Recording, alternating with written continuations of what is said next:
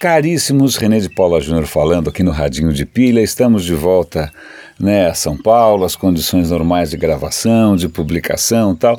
E eu estava prestes a, a gravar aqui alguns comentários sobre três notícias que eu achei interessantes, quando surgiu uma quarta. Na verdade, é curioso porque eu, eu normalmente seleciono a dedo as coisas que eu vou né, comentar aqui, mas eu já percebi que o Google Now está ficando cada vez melhor na hora de me indicar é, leituras interessantes. Isso é meio perturbador, mas tudo bem.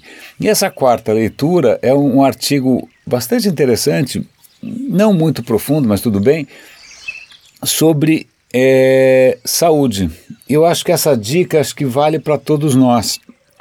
Então eu até vou dar um pouco de contexto. Toda criatura que se preza, né, ela tem o que se chama de ciclo circadiano. Circadiano significa o seguinte: o corpo da gente, não só da gente, mosquito, qualquer bichinho xarope por aí, qualquer bichinho tem um ciclo é, dentro biológico, dentro do seu próprio corpo, como se você tivesse um reloginho. A hora que você tem fome, a hora que você acorda, a hora que seu metabolismo diminui, a hora que sua temperatura aumenta.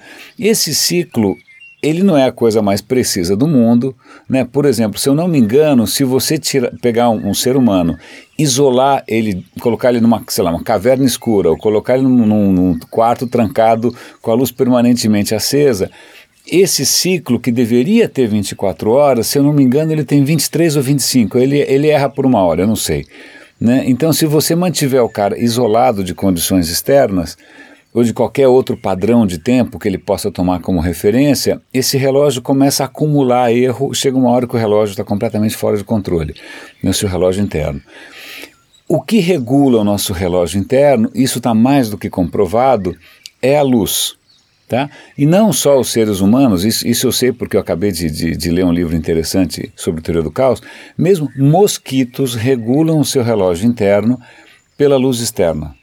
Né? Então o que acontece? De uma maneira ou de outra, a luz influencia é, o nosso reloginho. Esse artigo que eu vou dar o link aqui, ele mostra que uma coisa que pode estar afetando em muito a nossa saúde é ler coisas nos tablets, no iPad, no celular, antes de dormir. Antes de dormir. Porque não só é uma luz artificial, como uma luz fortemente azulada.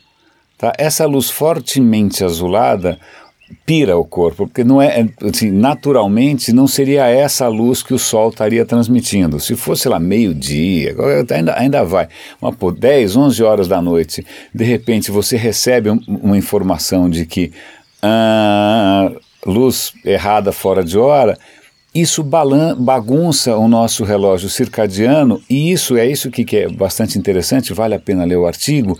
Isso não só é, bagunça o seu sono, você vai dormir mais leve, você não vai é, ter os sonhos na hora certa, você vai acordar mais cansado, como acaba promovendo um estado permanente de inflamação. E em pessoas idosas, isso pode promover inclusive a osteoporose. Né? Isso não se limita só à questão de você ler numa tela. Né? É, se, é, isso também tem a ver com ambientes que têm luz fluorescente permanente. Né? Tanto que ele recomenda que a gente comece a repensar a maneira como a gente ilumina a nossa casa. De repente, vale mais a pena ter é, abajures, lâmpadas com tons um pouco mais quentes, tal, porque isso pode desregular completamente o nosso reloginho. Eu vou me policiar, eu já percebi que se eu ficar vendo muita, muita informação antes de dormir, isso acaba piorando o meu sono. É, ainda mais porque hoje em dia qualquer informação que você vai ler é para dar pesadelo mesmo, né? Trump, o Putin, né? o gordenho da Coreia, isso é realmente para dar pesadelo.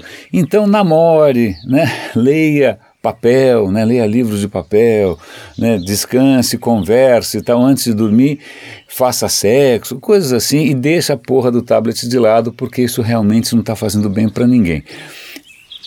As outras três notícias, uma delas também tem a ver um pouco com essa questão de smartphones, tablets, etc. e tal. Eu já tinha ouvido uma lenda de que o próprio Steve Jobs é, proibia os filhos dele de usarem iPads e similares é, antes de uma certa idade.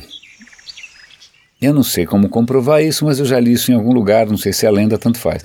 Mas de qualquer maneira, eu vou dar um link aqui para um artigo que, para quem é pai, eu acho que a leitura é interessante. O que eles mostram é que muitos dos caras do Vale do Silício, aqueles super geeks que trabalham nas grandes empresas que a gente tanto admira, né, esses caras não colocam os filhos em escolas com computadores, tablets, iPads, o Diabo 4. Não.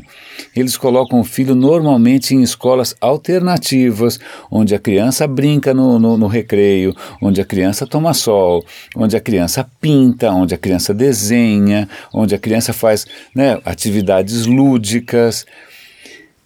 Olha que interessante, justamente os caras que estão criando nessa plataforma para todo mundo ficar procurando Pokémon que nem um louco, esses, os próprios filhos, na verdade, seguem outro caminho. Então isso fica como alerta, ainda mais porque eu estou bastante né, acostumado, para não dizer quase cansado, de ver gente achando que o que vai fazer diferença na educação das crianças é mais tecnologia.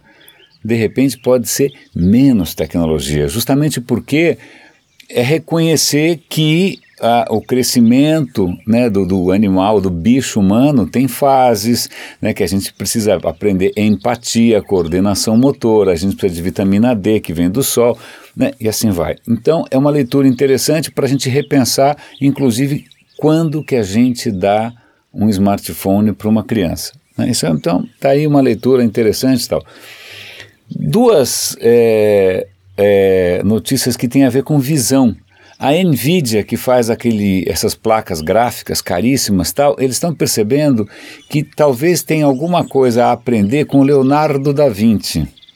O que acontece é o seguinte, isso eu vi em algum outro lugar, né, não, não tenho mais link para isso, mas assim, se você tem uma câmera de 16 megapixels, se você quisesse Quantos megapixels tem teu olho? Vai, vamos colocar dessa maneira. Quantos megapixels tem teu olho? Aparentemente, ele não tem 200 megapixels de resolução. É uma ilusão a, a, resolução do olho, porque na verdade a gente tem uma resolução alta só no meinho, só naquele lugar que você está olhando com atenção. Naquele lugar que você está olhando com atenção, você realmente tem uma resolução alta. Em volta disso, você tem uma resolução muito baixa. É por isso que você tem que ficar correndo o olho para lá e para cá para ler um texto, para ler uma legenda, para ver os detalhes, porque na verdade o teu próprio cérebro não seria capaz de processar 200 megas de uma vez. O que ele faz, o teu cérebro mesmo te engana, né? ele sobrepõe a baixa resolução com a alta resolução, com esses movimentos do olho de lá para cá, para você ter a impressão de que você está vendo tudo em alta resolução, mas na verdade você não está. Alta resolução mesmo é num, na bolinha do meio ali. Né? O que a NVIDIA está tentando fazer é o seguinte: quando ela renderiza um game, quando ela renderiza, ou seja lá o que for, normalmente ela coloca alta definição na tela inteira, o que dá um trabalho desgraçado. E se ela só colocasse alta resolução onde você está olhando? Só que para isso ela precisa saber onde você está olhando. Né? Então a ideia é ter sensores na tela que identificam onde você está olhando e onde você está olhando, aí sim você tem uma resolução alta. Em volta, nem tanto. Né? Por que, que eu falei do Leonardo da Vinci? Porque ele foi um dos primeiros a perceber, ou pelo menos registrar, que a visão funciona assim. Tanto que um dos segredos do, do, do, sorriso perturbador da Mona Lisa é justamente esse. Se você olhar nos olhos da Mona Lisa, o sorriso dela está tá na sua zona de baixa resolução. Como está na zona de baixa resolução, você interpreta a boca dela como um sorriso. Por quê? Porque tem aquela, aquele, aquela, tá esfumadinho ali em volta, a sombra parece de um sorriso. Se você olhar na boca dela, essa ilusão desaparece e deixa de ser um sorriso. Porque a hora que você olha, fala, não, ela não está sorrindo. A hora que você olha nos olhos, parece que ela está sorrindo, porque você está percebendo com a área de baixa resolução. Então, o Leonardo da Vinci foi um dos primeiros a usar essa técnica, então fica essa história da NVIDIA. E para encerrar, uh, um artigo sobre uns pesquisadores do Google que descobriram que a inteligência artificial que está sendo usada para reconhecer coisas visuais, ela tem uma fragilidade, ela pode ser enganada. Como assim enganada? É perfeitamente possível você criar uma imagem que o ser humano olha continua sendo, é, isso daqui é um cachorro, está meio, sei lá, esquisita a imagem, mas é um cachorro. Mas você pode mexer com essa imagem de maneira tal que a inteligência artificial vai falar: não, isso é um avião, isso é uma ponte, isso é um tijolo, isso é uma banana. Ou seja, existem maneiras de você adulterar, alterar uma imagem de maneira que para um ser humano passa batido, mas para uma inteligência artificial pode levar a uma conclusão completamente diferente.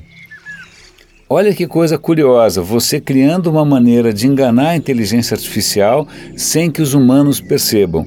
Então, dá uma olhada, dá uma lida se você tiver interesse né, né, no assunto. É, é, curioso ver que mesmo a, a inteligência artificial pode ter aí calcanhares de Aquiles que a gente não imagina. Caríssimos, X, já ligaram o aspirador aqui em casa, é hora da gente encerrar. Grande abraço para vocês aqui no Radinho de Pilha e até amanhã.